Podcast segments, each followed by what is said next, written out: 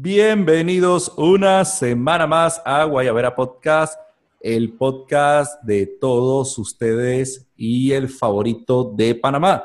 Así que hoy tenemos nuevamente a Jorge Ruiz que nos va a acompañar en temas internacionales. No tuvimos una semana tan buena a nivel nacional, no hubo muchas noticias, ¿verdad Jorge? ¿Qué tal, Cristian? Otra semana más. Sí, en efecto, esta semana no hubo tantas noticias nacionales, pero internacionalmente hubo, mucho de qué hablar. Muy bien, así que entonces, después del corte musical, empezamos entonces con el episodio de hoy de Guayabera Podcast. Así que no se muevan.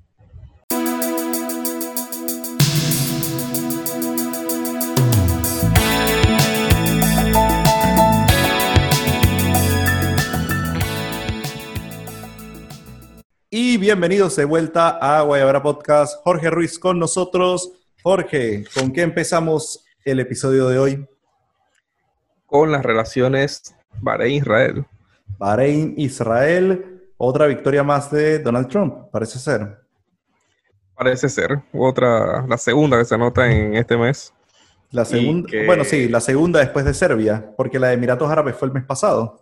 Yo en el, en el Medio Oriente, diría yo. Bueno, en el Medio Oriente. Pero parece interesante lo que tenemos con, Donald Trump. Me parece curioso de que todo esto está pasando en los meses de la campaña electoral. Pero por supuesto, ¿no? Eh, estas victorias o estos avances son, son estrategias políticas, ¿no? Para su campaña, sobre todo. Y si lo vemos desde el punto de vista del Medio Oriente, también son para tapar cientos de escándalos de Netanyahu, ¿no? Ah, claro que sí. No, y parece ser que la crisis en Israel con el manejo de la pandemia del coronavirus se ha vuelto a disparar el confinamiento y la tensión política alrededor de la administración de Netanyahu se está exacerbando. Pero bueno, no vamos a desviarnos del tema por entrar al tema de pandemia, vamos a quedarnos en el tema de Bahrein. Entonces, Bahrein, un pequeño estado. Bahrein, ¿Qué es Bahrein? ¿Qué es Bahrein? Profesor Kokum, Bahrein es un petroestado, una pequeña isla en Medio Oriente.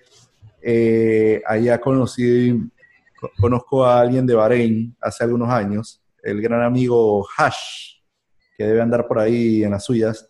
Eh, Bahrein es un estado petrolero, tienen su propio campeonato de Fórmula 1, eh, así que ya sabes qué clase de país es, o sea, hay billete. Hay billetes. Hay billetes. Hay billetes. Muchos billetes a pesar de su pequeño tamaño, que no es intimidad, porque estos pequeños países eh, se están anotando victorias o se están anotando, eh, sí, pequeñas victorias en, en esta carrera diplomática. Claro que sí, lo importante, pero lo importante aquí es ver cuál es la situación que, de, que tiene Estados Unidos porque se está convirtiendo en el gran árbitro. Y una de las cosas, casualmente citando al profesor David Zweig de la Universidad de Ciencia y Tecnología de Hong Kong, profesor emérito de, Relaciones Internacionales, profesor Zweig siempre comenta de que las grandes potencias evitan utilizar los canales del sistema internacional para resolver conflictos. Y si nos damos cuenta, ese es el patrón que tiene la administración Trump con el tema de Medio Oriente. O sea, no se están utilizando ni las resoluciones de Naciones Unidas, aquí no se ha hablado nada de las fronteras de Palestina, no se ha hablado de los límites de 1968, ni del derecho de Palestina sobre Jerusalén Oriental. O sea, si te has dado cuenta, la normalización de relaciones se ha dado en el marco de una situación total y completamente diferente y ha sido la amenaza de Irán como enemigo común de la región, y en segundo lugar, para mí es el debilitamiento de Arabia Saudita después de años y años de guerra en Yemen, cómo el régimen saudí se ha debilitado y su posición como líder del Medio Oriente se ha debilitado, porque se suponía en circunstancias normales con la avanzada tecnología militar que tiene Arabia Saudita, principalmente eh, dada por los Estados Unidos, se suponía que la aventura militar en Yemen iba a ser algo súper rápido, iba a ser cuestión de meses. Y ya vamos para cuántos años, tres, casi cuatro años de guerra contra en Yemen y nada, que la situación mejora. eh, por supuesto, no, la situación de Yemen es un conflicto bastante delicado. Se pensaba que iba a ser algo rápido, pero eh, no lo fue. Y en el caso de que estas, estos logros diplomáticos o estas relaciones diplomáticas se están dando, eh, se están haciendo, no diría por debajo de la mesa, sino que están haciendo directamente, saltándose ciertos organismos como la Organización de Naciones Unidas, que te recuerdo que, que ya habían emitido un, una resolución de cese al territorio de Israel, que, que es donde está actualmente Palestina, y que no lo han hecho. Bueno, no una resolución, se han emitido ¿Cuántas resoluciones no ha emitido Naciones Unidas en el contexto de, del conflicto árabe-israelí? Y prácticamente han sido letra muerta. O sea, desde las resoluciones del año 47, sí, correcto. pasando por las fronteras de 1968, que la ONU había dicho que eran que el respeto a esas fronteras era necesario para la paz y para lograr la estabilidad en Medio Oriente. Y el tercero era el reconocimiento por parte de Israel del derecho de Palestina de poder establecerse como un Estado independiente, que no ha ocurrido tampoco. O sea, Palestina, la autoridad palestina en la Riviera Occidental y jamás en la Franja de Gaza se encuentran ambas eh, allí una contra la otra, eh, en administraciones contrapuestas, y Palestina no se ha podido declarar como un Estado independiente. Generalmente es, esto se debe a que el conflicto se, eh, se, mantiene debido a la desunión de, las, de los mismos países árabes y sus propios sus propias organizaciones dentro de Palestina. por ejemplo, eh, Hamas y Al-Fatah que no, no llegan a un acuerdo concreto de cómo debe ser la resistencia, en fin. Pero eh, todo estos, todas estas desuniones y todos estos conflictos internos los está aprovechando alguien más afuera y tú y yo sabemos quién es ese alguien más allá afuera. ¿Quién puede ser? ¿El que vive en el 1600 de la Avenida Pensilvania en Washington, D.C.? Es correcto, Cristian. El amigo, el amigo de la Torre Trump. Pero bueno, lo que te puedo decir yo es que eh, sin importar lo que suceda, pero la situación en este momento lo que nos está llamando es a que en Medio Oriente está ocurriendo un cambio de fuerzas considerable. No sé si Israel se va a convertir finalmente en la gran potencia de Medio Oriente y va a ser la protectora de los estados árabes sunitas frente a la amenaza de Irán. Habría que ver qué sucederá con países como Irak, que es donde el conflicto es más obvio donde hay chiitas y sunitas viviendo en el mismo país, o en el Líbano, que eh, ha sido noticia por el tema de la explosión en Beirut, pero el Líbano históricamente es una región donde conviven sunitas y chiitas y una minoría cristiana, o en Siria, que bueno, que en Siria sigue la guerra civil en, un, estado de que nadie gana, el presidente Bashar al-Assad eh, se mantiene firme en el poder. Se mantiene firme. Claro que sí y sin importar las amenazas de Turquía, sin importar las amenazas de Irán, sin importar qué es lo que suceda dentro de, Siria, vemos que la situación no se ha podido resolver y es el mismo caso que estamos viendo en Libia, pero no, no quiero entrar en Libia porque Libia es mucho más complicado en este momento. Claro. claro. Podemos entrar en detalle de las relaciones de Bahrein e Israel. Y sí, entremos mejor, quedémonos en Bahrein e Israel. Mira, con Bahrein e Israel me parece que el tema importante aquí es que vemos nuevamente a las cabezas coronadas eh, de los petroestados de Medio Oriente, tal como lo decía el amigo Walter Martínez. Eh, vemos que estas ya no gravitan o ya no quieren gravitar alrededor de Arabia Saudita.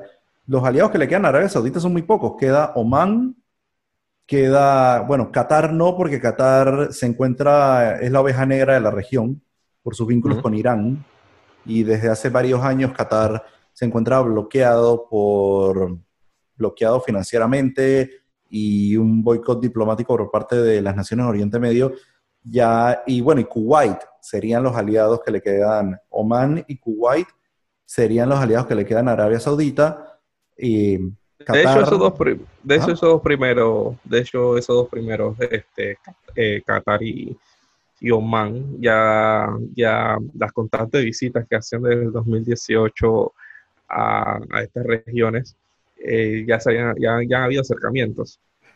Sí, ya había, habido, ya había habido un acercamiento bastante, bastante interesante. Con el sultán de Oman. Ah, claro, con el sultán de Oman. Pero habría que ver hacia dónde va. Bueno, y sobre todo porque Oman tiene nuevo sultán desde el año pasado. Habría que pero lo que, pero es importante lo que acabas de decir, porque dentro de los estados eh, árabes te dice que Israel está de moda. Bueno, eso es cierto, eso es cierto. Pero más que nada porque Israel es el hub tecnológico, es el hub económico y financiero de la región. Es correcto. Y sobre todo Israel es una potencia a nivel de defensa que no se debe, no se debe dejar atrás. Israel no es el tipo de país que tú puedes negrear en, y, en el sentido figurativo de la palabra, no puedes negrear a Israel. Tienes que abrazar a Israel y ser aliado de Israel porque el problema que, se tiene ahorita mismo en Oriente Medio es que Irán tiene los dientes afilados y los iraníes van por, lo que venga, o sea, a ellos ya no les importa nada. Sí, por supuesto, en, los últimos movimientos que han hecho, Irán llama a la, resistencia palestina y, y, motiva a castigar a los traidores. Pero ahora bien, ¿Qué afinidad ideológica puede tener Palestina, que es un país, es una región mayoritariamente sunita, con Irán, que es un país históricamente es la potencia chií de Oriente Medio? Yo no veo mayor correlación más allá de una lucha ideológica. ¿Tú dices que solidaridad? Es solidaridad y es la solidaridad con la que ha vivido la causa palestina en los últimos años sin que nadie haya hecho movimientos diplomáticos como para normalizar. Es que ese es el problema, o sea, más allá del, muerte a Israel, que es el eslogan muy común en Irán, y bueno, junto con el muerte a América y con el ya en desuso muerte a la Unión Soviética, que eran los tres eslóganes, bueno, y también muerte a Gran Bretaña, que ese es el muerte, a todo el mundo. Muerte a todo, el mundo, muerte a todo el mundo. Irán le desea la muerte a todo el mundo, pero el eslogan de muerte a Israel era el gran, eh, es, uno de los eslóganes que también engloban una, o sea, no es solamente un eslogan, sino es también la adopción de una política que busca por cualquier medio lograr la destrucción del Estado de Israel y buscar, no sé si la muerte de los judíos, porque, y, ese, ese muerte de Israel fue la justificación ideológica del atentado contra la AMIA en Buenos Aires en el año 94. muy, famoso, el, atentado de la mutual judía por parte de Irán y que bueno, y que la señora Kirchner, dicen, dicen las malas lenguas, que la señora Kirchner ayudó a ocultar la información. Muchos peronistas están, están acusados de ese atentado, sin embargo no se ha probado nada. Eh, siempre van a haber especulaciones. Siempre van a haber especulaciones, como especulaciones hay en todos lados, pero lo importante es que, y para que le quede a los amigos claro, Israel se está convirtiendo de la, de, del que nadie quería hablar en el barrio de Medio Oriente, se está convirtiendo en el chico popular. Claro, todo, todo, todo es gracias a las constantes visitas que ha hecho eh, Jared Kushner, que es el, este, el yerno de Trump el yerno de Trump y el diplomático encargado de esa área, o Jared Kushner, como usted llama, Jared Kushner, como usted llama a mí. Jared Kushner. Pero, pero eh, es el yerno de Trump y el tipo se, se ha notado unos, unos logros diplomáticos. Lo que quiero, lo que te deja ver que o está siguiendo los pasos del suegro en The Art of the Deal, en el arte del trato, o el tipo está haciéndose una vaina que me parece es eh, interesante. O sea, un poco de ambas. un poco de ambas. Pero tiene que haber algo más, porque no me parece que solamente por la presión de porque es Estados Unidos se están logrando los logros, tiene que haber algo más. No, no. Sí, ese algo más podemos puedes investigar, Un poco quién, quién fue el papá, quién, quién, quién es él, de hecho, incluso, porque alguien tan joven y sin ningún tipo de experiencia, un abogado mediocre de Harvard y sin un tipo de experiencia en relaciones internacionales, se está alzando estas victorias en Medio Oriente. Yo creo, que tú, tú, sabes algo ahí que nosotros no sabemos. No sé si tienes algo ahí sobre, sobre Kushner. O todavía no hemos analizado en profundidad al personaje. Yo creo que podemos hacerlo en otro episodio. Sí, podemos hacerlo en otro episodio. Yo creo que ya más acercándonos a, noviembre. Es más, yo creo que Guayabera Podcast necesita tener un episodio sobre las elecciones de Estados Unidos en propiedad. Yo creo que para, bueno, 3 de noviembre es martes. Yo creo que si, inclusive, si pudiésemos tener la oportunidad de hacer un live, eh, no sé si en Instagram o en Periscope o en alguna de las plataformas, poder hacer un live de larga data. Pero bueno, vamos a dejar ese tema. Eh, Bahrein, Israel. Eso lo eh, podemos dejar después. Eso lo podemos dejar después, ya en noviembre, cuando todos los los gringueros nacionales hayan quitado sus banderas de su candidato favorito. Oye, hombre, pero ¿qué pasa? ¿Qué pasa, señor? Señor Ruiz, no hay que, no hay que pensar con el, con el antiimperialismo por ahora. Hay que dar Peleas, peleas de amigos, he visto y todo. Peleas de amigos. Dice que por ahí hay uno que cuentan los estados como si fueran frijoles. Pero bueno, ya terminamos el primer bloque de Guayabera Podcast. Muchachos, Sigan con nosotros porque los otros dos bloques vienen buenos, así que no se muevan.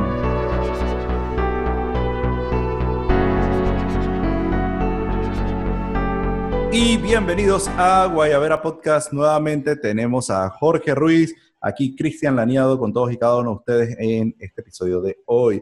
Jorge Ruiz, te encuentras en algún punto de la geografía nacional y eso es importante, que, que te encuentres aquí.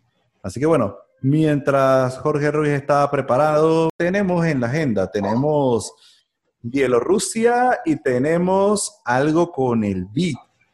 No sé cómo. Uy, interesante todos temas. Eh, yo diría que Bielorrusia se puede. Vamos a empezar Bielorrusia. Bueno, para los que no saben, Bielorrusia o Belarus, Belarus es un país de Europa Oriental, es frontera con Rusia y con Polonia y Ucrania y es uno de los ex estados de la Unión Soviética y se separa de la URSS en el año 91. Igual que todos. Sí, y desde 1994 es gobernado por el carismático general Kron. Ah, yo que, general Kron, ¿no? Alex, lo más, eh, eso no, es, lo más parecido en la vida real es Alexander Lukashenko. Lo más parecido al general Kron de los Simpsons, el presidente de Bielorrusia, Alexander Lukashenko, que lleva gobernando Bielorrusia desde el año 1994. Y Lukashenko es un hombre que, la verdad sincera, yo no sé qué quiere Bielorrusia realmente. Si Bielorrusia o sea, todos sabemos que Bielorrusia está en la esfera de influencia de Rusia y es el aliado más acérrimo, es el aliado de más vieja data. Tienen eh, una serie de tratados que vinculan a los, a los dos países muy fuertemente. Tienen unión aduanera, tienen unión de moneda, tienen unión idiomática incluso. Incluso, bueno, pero eso ya era obvio. Tienen el tema de frontera abierta entre ambos y y bueno, y entonces Bielorrusia es un país interesante si te pones a ver. Eh, pero bueno, Lukashenko, eh, creo que fue en el mes de agosto. Eh, fue el correcto, el mes de agosto. Fue el 9 de agosto que tuvieron sus elecciones. presidenciales. Lukashenko gana las elecciones supuestamente y la oposición, que nunca ha sido muy articulada en Bielorrusia, la oposición ha hecho una serie de protestas multitudinarias para pedir la renuncia del presidente Lukashenko. Yo no sé, Jorge, eh, cuéntanos más del caso bielorruso. Es interesante lo que acaba de decir. Sí, de hecho, eh, Lukashenko gana este agosto por sexta vez consecutiva las elecciones de Bielorrusia con un amplio margen, ganó por más del 80%, ante, un, ante una oposición vaga, porque ya anteriormente en las elecciones eh, ya habían dos o tres candidatos a oposición, pero estos candidatos a oposición eh, son desarticulados, dos por lavado de dinero y uno por, no me acuerdo por qué fue el tercero. Eh, uno de esos, que no recuerdo bien el nombre, la esposa fue la que quedó como candidata, candidata del, del, partido en la oposición y fue la que le hizo la contra Lukashenko. Sin embargo, no sacó los votos que tenía que sacar para poder ganar. Debido a esto, este gran movimiento de personas que apoyaban a esta, esta señora, que es una, una persona sin ningún tipo de historial político, eh, se lanzaron a las calles para pedir reaccionariamente la renuncia, de que hubo fraude, de que hubo esto y que hubo lo otro, y se formó el patacón. ¿Tú crees que en el caso de Bielorrusia vaya a ocurrir algún tipo de revolución de colores como pasó en Georgia o en Ucrania o ha pasado en otros países de la antigua Unión Soviética?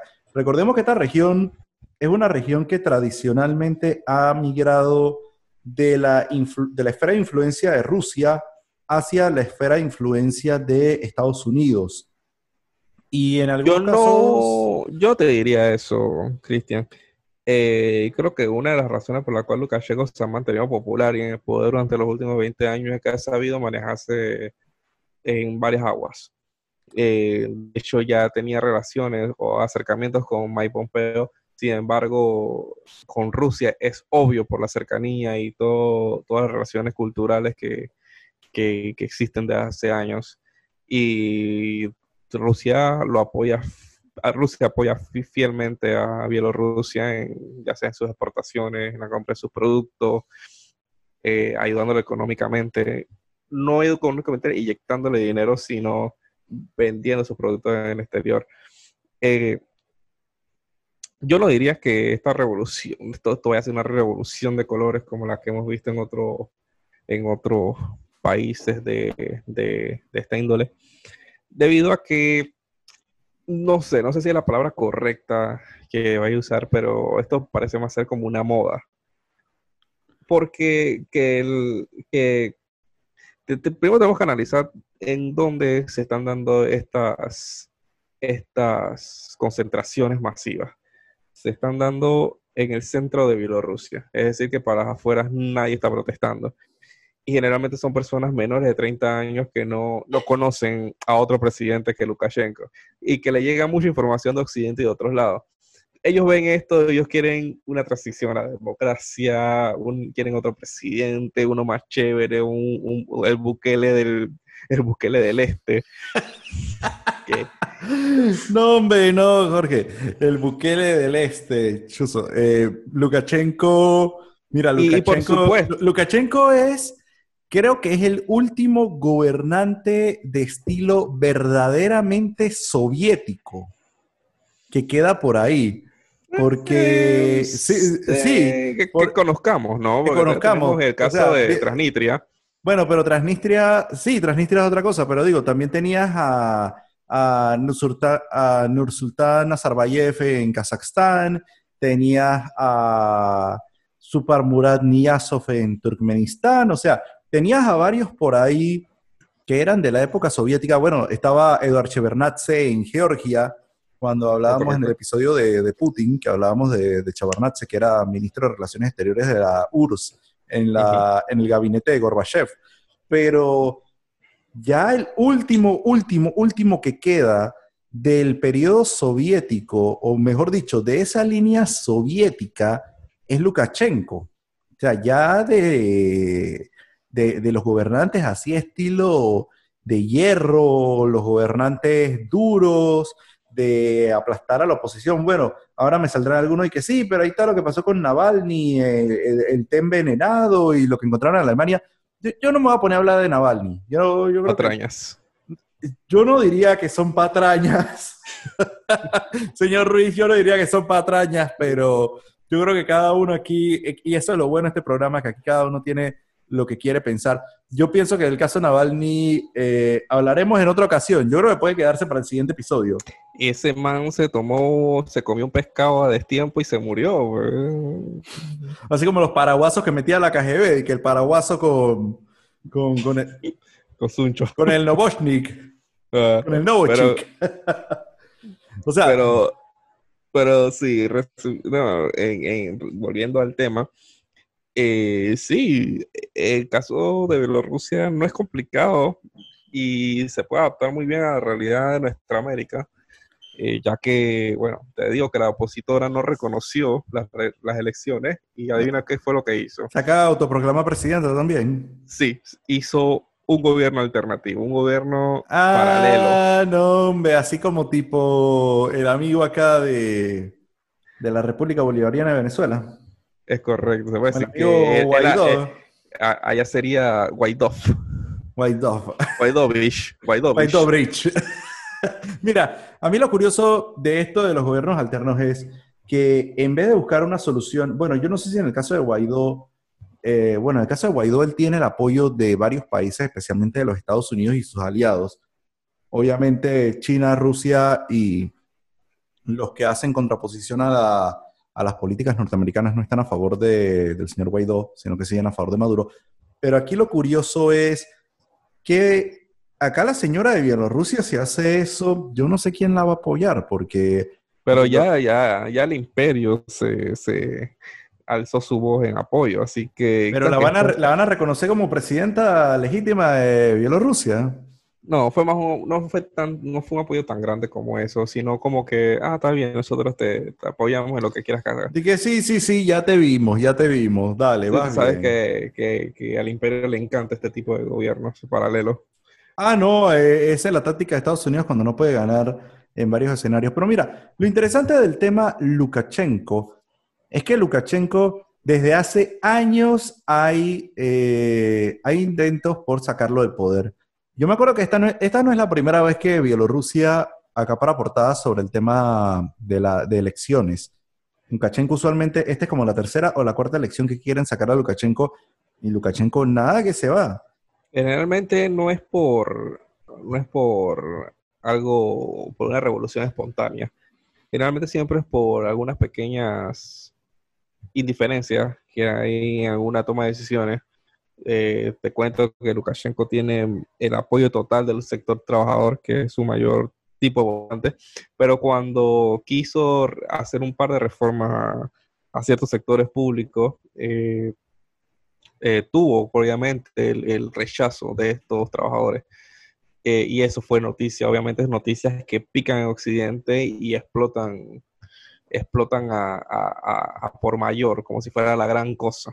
Ah, no, claro, es que eso es lo que tú vas a ver en el caso de, de Occidente. Y usualmente Bielorrusia se mantiene todavía como una economía fuertemente estatizada, que me llama poderosamente la atención. Es una economía en la cual el Estado todavía tiene una gran eh, pervivencia en el control de los medios de producción. Y claro, y una de esas, y claro, ese modelo fue el que el que hizo que, no fuera un remanente de la antigua Unión Soviética, estando por ahí como, barco a la deriva, ¿no? Evitó privatizaciones a costo de, a costo de nada eh, y mantuvo muchos puestos de trabajo. Gracias a esto, los trabajadores están con, con el presidente Lukashenko. Bueno, el general Kron. El general Atentamente, benévolo. el benévolo general Kron y su benévolo régimen. No, mira, eh, no es por ponerme en el lado de Estados Unidos, yo pienso que Bielorrusia, Bielorrusia tiene derecho a establecer su destino, pero yo pienso que tras 26 años en el poder, creo que es hora de Lukashenko de buscar un sucesor digno. Mira, todos, lo hicieron, o sea, eh, todos lo han hecho. Eh, Nazarbayev en, en Kazajstán lo hizo, eh, Turkmenbachi en Turkmenistán. Ok, Turkmenbachi es el apodo de Supermurat Niyazov, el amado general Kron de Turkmenistán. Eh, bueno, pero Niyazov no lo hizo precisamente en Turkmenistán. Niyazov murió en el cargo, pero ya tenía un sucesor medio perfilado. Putin por ahí puede que salga con un nuevo sucesor. Yo no sé si Medvedev vaya a hacerlo nuevamente. Lo dudo mucho. Lo dudo mucho también. Eh, está en el AM, ahí en las tinieblas, está... va a ser una sorpresa. Va a ser una sorpresa. Yo pienso que el sucesor de Putin va a ser alguien que no conocemos todavía. Así como Putin fue el sucesor de Yeltsin, que nadie lo conocía en su momento. Pero bueno. Yo, diría que es una mujer. ¿Tú piensas que es una mujer? Sí, tengo... Estoy como un 80% seguro. Ah, ya, ya estás como los teóricos de la conspiración que dicen que Kim Jong-un está muerto y que la hermana es la que está dirigiendo el país. No, es que los cables que me llegan de Rusia, tú sabes. Los cables que te llegan de Rusia, ya veo, ya veo, ya veo, señor Ruiz. En fin, eh, el tema importante aquí es ver con Bielorrusia. Yo pienso que Lukashenko se va a quedar tal vez un tiempo más hasta que él tenga un sucesor y se vaya. Y él mismo lo ha reconocido en entrevistas de que él ya siente que 26 años él no se había dado cuenta, pero 26 años ya, ya, ya se o sea, ya es necesaria una alternancia. Pero ojalá, ojalá Benicio pensara igual, ¿no? Ah, pero viste, pero es que ese es el tema. Aquí vamos al tema. Y aquí voy a vincular a, a, Benicio Robinson con Lukashenko. Benicio Robinson y Lukashenko. Nunca pensé, nunca pensé que eso sería posible. Sí es posible. Tú sabes que cuando hablas conmigo, eso es posible. Mira, aquí el vínculo que une a Benicio Robinson y Lukashenko es que tienen una legitimidad popular. O sea, la gente vota por, por ellos. La gente vota por Lukashenko como vota por Benicio. Y eso es un tema que a mucha gente en la denominada sociedad civil, tanto en Panamá como en Bielorrusia, no le gusta. Porque hay mucha gente que no, o sea, hay mucha gente que apuesta y apela por la alternancia pero la alternancia no se puede dar si la gente no quiere una alternancia. O sea, Benicio Robinson ha sido diputado treinta y tantos de años y la gente puede votar, no votar por él. Y ahí está Tito Afú, que no votaron por él en este periodo y votaron por otro candidato. O sea, que la alternancia se puede dar si la gente así lo desea. Si la gente no lo quiere, no, no va a haber alternancia. Es correcto. Y bueno, ahora que lo dices así el análisis, eh, el análisis es válido para tanto Bielorrusia como Bocas del Toro. Están a muchos kilómetros de distancia, pero que las realidades son, son claramente iguales. En ese sentido, sí, de que ambas, ninguna de las dos quiere eh, que, los liderazgos que están allí, tanto el liderazgo de Benicio Robinson en Bocas del Toro, como el liderazgo de Alexander Lukashenko en y se debe respetar. Y se debe respetar, se debe respetar la voluntad popular. Y lo mismo ocurre con el caso de Nicolás Maduro en Venezuela, lo mismo ocurre con Daniel Ortega, lo mismo ocurre con Donald Trump. Si a, mí, a mí no me gusta Trump, digo, hay una persona que me parece, y con esto quiero cerrar el bloque, hay una persona que ha pasado achada en el tema de la alternancia y lleva gobernando casi 20 años y nadie ha dicho nada de esa persona. Es una persona... ¿Perdón? Merkel. Sí, Merkel, Angela Merkel. Merkel lleva gobernando desde 2006. Mira, ya ha sido, es el canciller o la canciller de Alemania que más tiempo ha durado en el cargo, ya superó a Bismarck, ya superó a Hitler y nadie dice nada de Merkel. O sea, Merkel sigue ahí gobernando como si nada y ganando elecciones y ganando elecciones, pero la gente lo que te va a decir, ah, pero es que Alemania es una democracia y, estacionando el mercado europeo. Por supuesto. Pero entonces Alemania, si es una democracia, la gente vota, no vota por ella directamente, sino que vota en un sistema parlamentario que elige a Merkel como, como la candidata a canciller.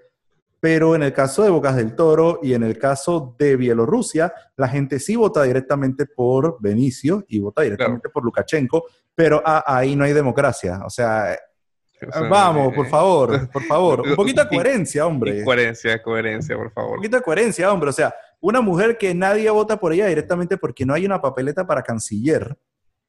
Claro, y, no quiero que suene como que nosotros estamos a favor de, esto, ¿no? Eh, sin, bueno, son los hechos. Es que son los hechos. O sea, yo me remito a los hechos. El sistema electoral en Bielorrusia la gente votó por Alexander Lukashenko. En Boca del Toro la gente votó por Benicio Robinson. En Alemania la gente vota por el partido, el, CDU, los cristianodemócratas, los demócratas cristianos. Pero nadie vota directamente por Merkel, excepto los constituyentes de su distrito, de su circuito, de la región que ella representa. Porque como es un sistema parlamentario, Merkel es una diputada, es una diputada más. Y es más, el canciller pudiese ser otra persona. Pero no lo es. Pero no lo es. Y ahí es a lo que vamos. Así que vamos a dejarlo hasta este tamaño y de aquí entonces vamos al bloque 3 de Guayabera Podcast. No se muevan, que venimos entonces ahora con nuestro invitado Jorge Ruiz Quintero.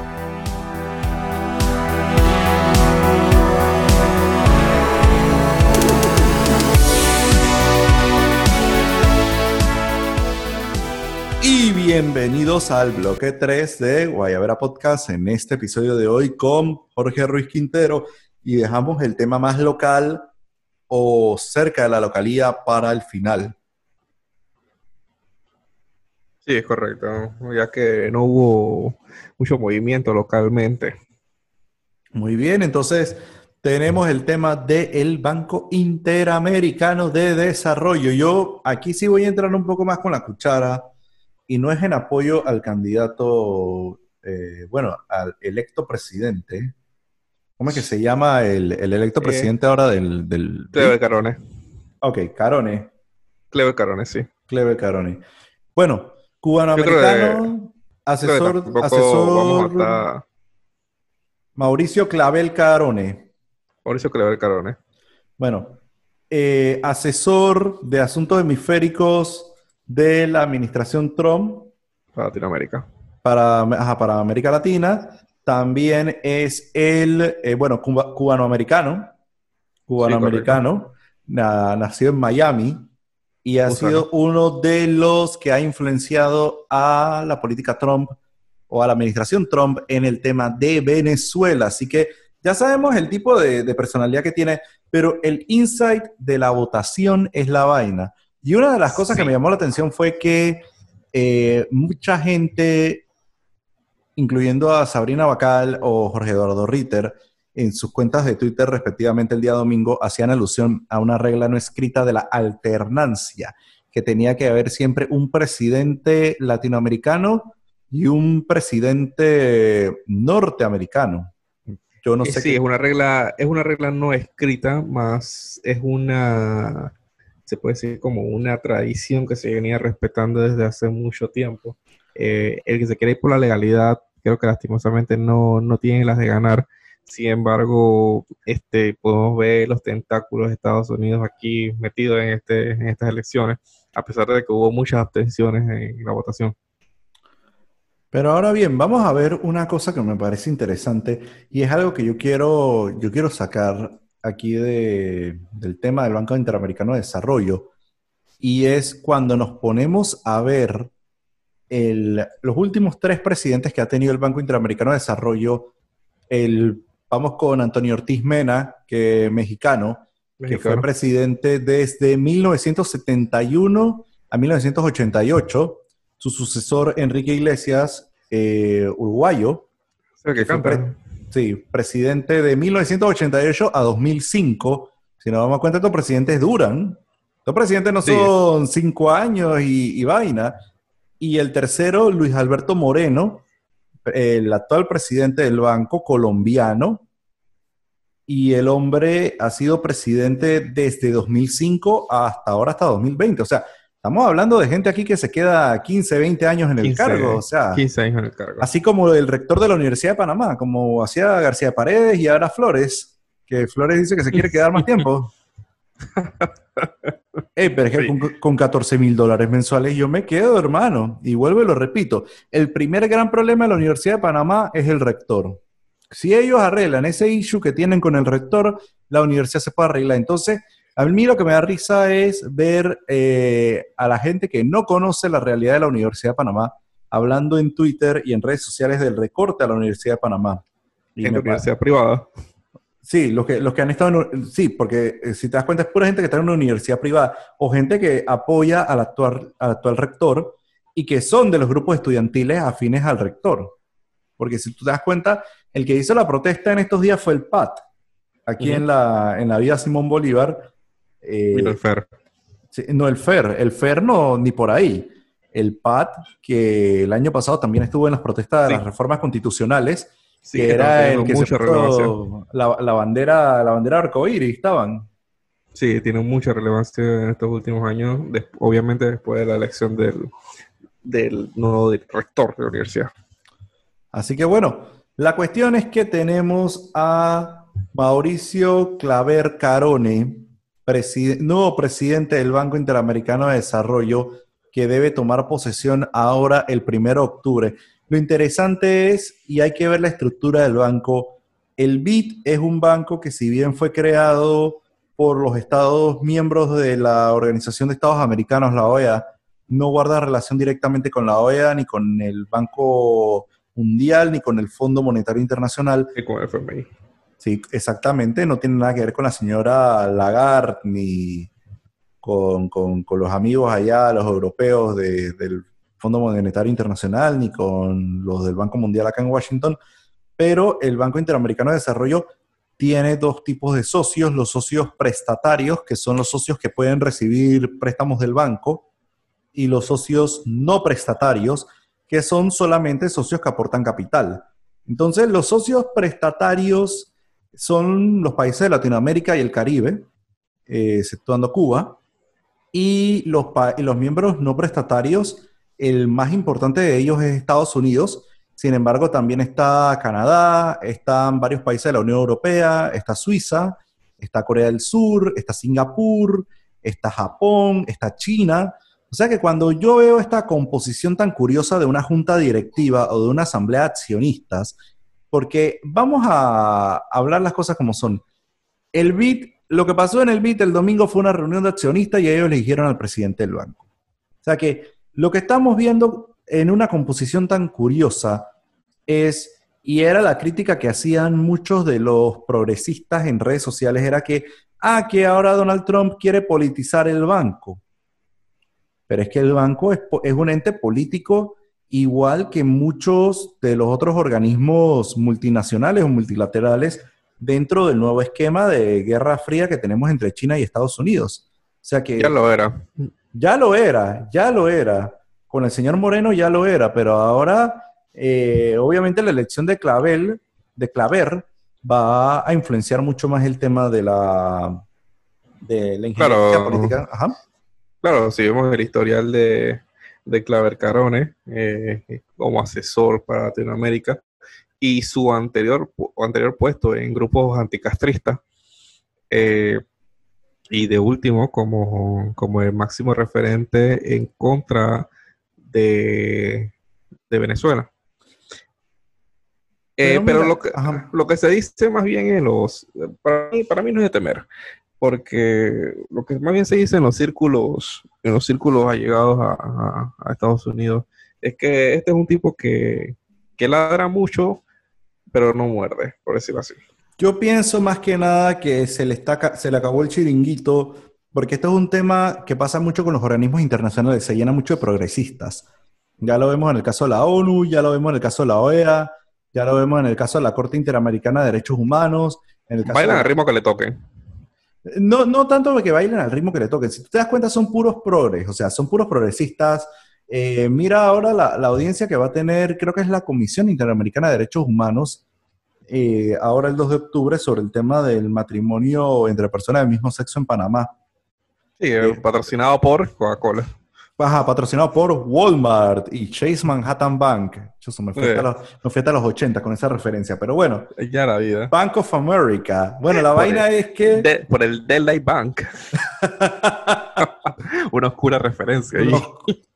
muy oscura, muy oscura, muy oscura. Pero mira, la vaina es que... Eh, si nos damos cuenta, todos estos organismos multilaterales se llenan de progresistas y es un botellerío que no tiene nombre.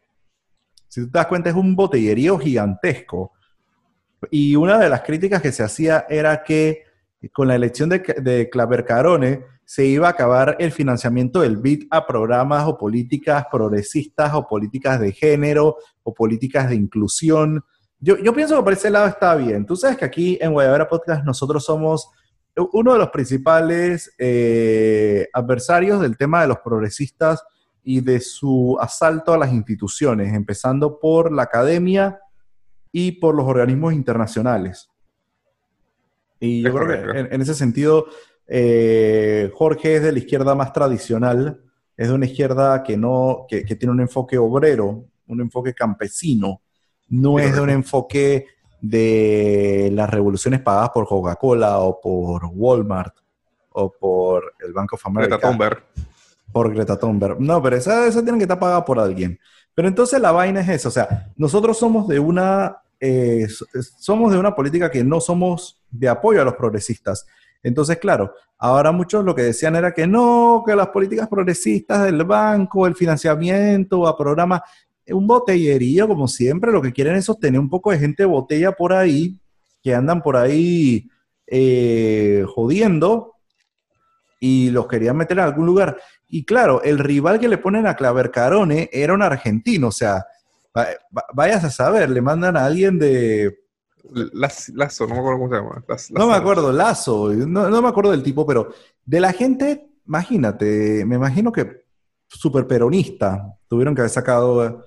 Y obviamente los países europeos estaban tratando de, no, que vamos a aplazar la, reunión, vamos a aplazar la votación, pero Estados Unidos dijo, hey, brother, voy, por, para encima, ya Claver está, está más que rebotado, él mantiene los votos, así que dale. Pero aquí el que, el, el que hizo el cambio o el que logró que, que se hiciera la elección fue México. Sí, es correcto. Al final México. Eh, a mí lo que, más, ah, lo que más me llamó la atención de esto es como, obviamente, en Twitter, no, no, en, un medio más oficial como una carta abierta.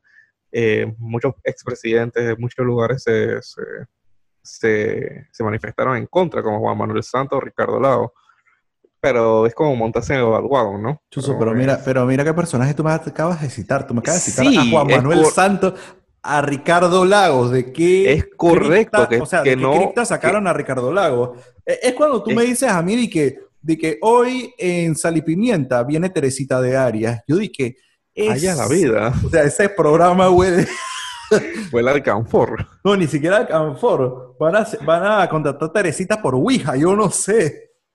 Sí, pero es que eso, eso fue lo que más me llamó la atención, que Juan Manuel Santos, que este man es que es súper gringuero, diciendo que no, pues, creo que Pero es que tú sabes que la, moda ahora es la agenda progresista. Y mira, y dejamos el tema de Colombia por fuera, inclusive.